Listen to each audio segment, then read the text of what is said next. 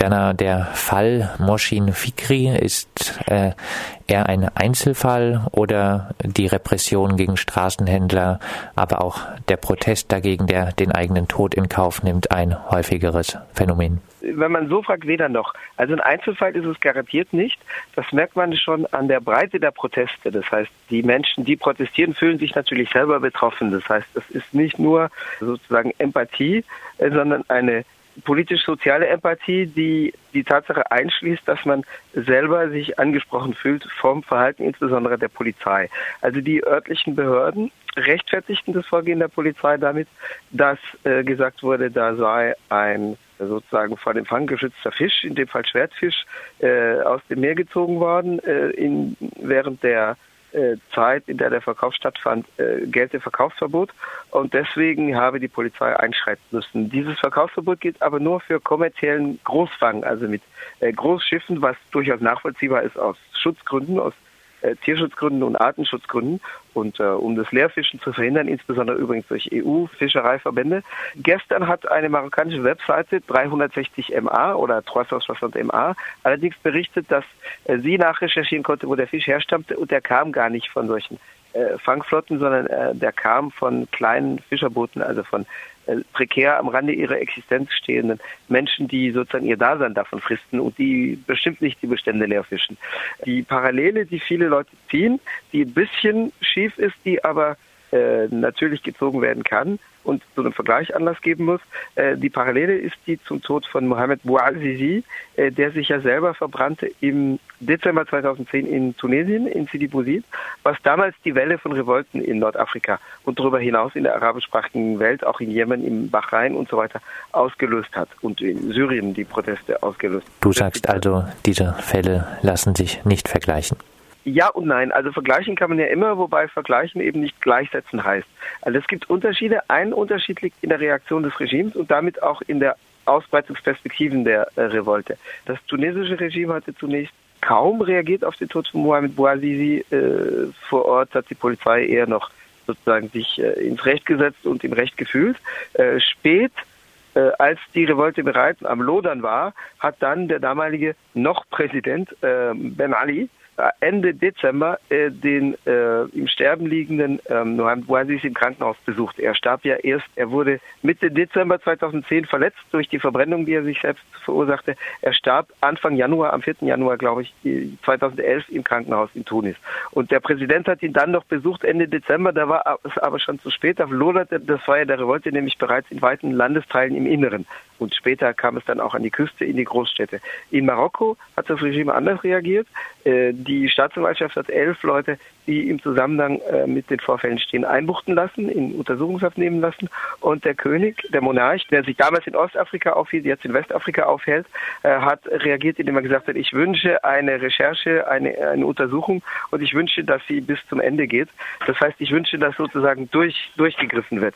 Der König hat natürlich Schiss, dass gerade jetzt diese Revolte um sich greift, weil in diesen Tagen wird ja auch in Marrakesch die COP22, also die Klimakonferenz, die Folgeveranstaltung, die internationale Folgeveranstaltung der Pariser Klimakonferenz von Ende November, Anfang Dezember 2015 eröffnet. Äh, also ein internationales Großereignis, von dem die marokkanische Monarchie, das Regime sich äh, einen Reputationsgewinn erhofft als internationaler Akteur, der verantwortungsvoll für den Klimaschutz und damit den Menschheitsliegen agiert und so weiter. Davon erhofft das Regime sich natürlich sowohl Greenwashing als auch sozusagen parallel dazu Democratic Washing, also einen politischen Reputationsgewinn. Das kommt jetzt natürlich für das Regime zum unrechten Zeitpunkt. Aber durch die Tatsache, dass der König A nicht so unpopulär und gesellschaftlich isoliert ist, wie es zuletzt nach 23 Jahren an der Macht der Fall von Ben Ali war, von November 1987 bis Januar 2011 an der Macht. Äh, die Tatsache, dass er auf diese Weise reagiert und sich sozusagen absetzt vom Handeln der örtlichen Behörden, das dämmt natürlich das Feuer der Revolte ein bisschen ein. Das sorgt allerdings nicht dafür, dass die Proteste völlig abebben. Gestern gab es einen Streikaufruf für die Hafenbediensteten. Also wir sind ja in der Region in Nordmarokko im Raum Tanger äh, im Rifgebirge, also im Küstengebirge, das von traditionell aufsässigen Berberbevölkerung bewohnt wird, in Küstennähe. Und also seit gestern gibt es einen Aufruf an die Staatsbediensteten, äh, an die Hafenbediensteten in den Hafenstädten äh, von äh, Nordmarokko. Ähm, und es gab äh, zumindest bis vorgestern weiterhin Demonstrationen.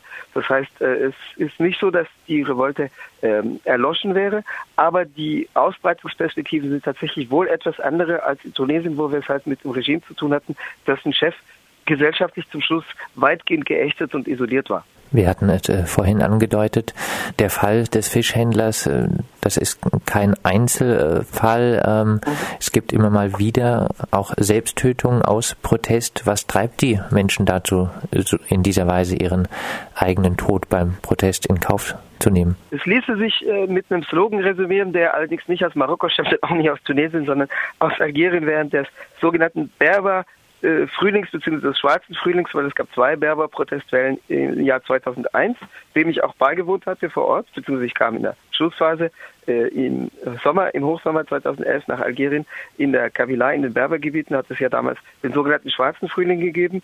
Schwarz, weil es in dessen Fall auf 120 Tote durch die Repression gab. Der erste Berberfrühling war 1980. Und äh, da hatten Jugendliche das auf den Slogan gebracht, lieber tot als so zu leben oder lieber tot als auf den Knien zu leben. Das heißt, es gibt Leute, die sagen, unser Leben ist schrecklicher, als äh, wenn sozusagen ein Ereignis jetzt dafür sorgt, dass vielleicht doch die Leute aufmerksam werden auf das Unrecht, auf das wir erleben. Das wird im ganzen Maghreb, sowohl in Marokko als auch in Algerien, mit einem Begriff benannt, auch in Tunesien, Hogra. Den gibt es im Schriftarabischen nicht, aber im nordafrikanischen Maghreb-Arabisch. Das bedeutet so viel, dass eine Mischung aus Unterdrückung, Missachtung, Verachtung von oben herab äh, behandelt werden. Äh, Hogra. Und äh, das, das ist was so dieses Lebensgefühl und nicht nur das Lebensgefühl, sondern die Lebenserfahrung auf den Punkt bringt. Und darin kristallisieren sich natürlich die Proteste. Also über den jungen Fikri hinaus, den gestorbenen 30-Jährigen, äh, gibt es eben äh, Masse von Menschen, die sich angesprochen fühlen von dieser Lebenserfahrung. Du hast schon ein bisschen was äh, gesagt zur Protestperspektive, vielleicht äh, abschließend mhm. heißt wahrscheinlich zu hoffen auf eine neue Phase der Arabellion, die jetzt mit äh, diesem Tod eingeläutet äh, wurde, das äh, wäre eine falsche Hoffnung. Äh, ja und nein. Also zu hoffen ist sicherlich auf einen Protestzyklus in Nordafrika. Da hat es ja vor dem sogenannten arabischen Frühling welche gegeben, Frühjahr 2009.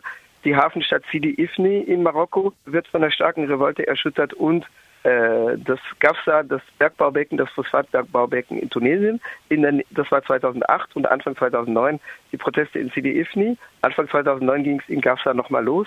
Dann gab es 2011 den Zyklus. Was allerdings auseinandergebrochen ist, ist sozusagen die politische Einheit der Proteste in der arabischsprachigen Welt, weil ja die Entwicklung zum Beispiel in Syrien und in Libyen inzwischen völlig anders verläuft, während diese Länder damals teilnahmen an dem sogenannten arabischen Frühling im Anfang 2011.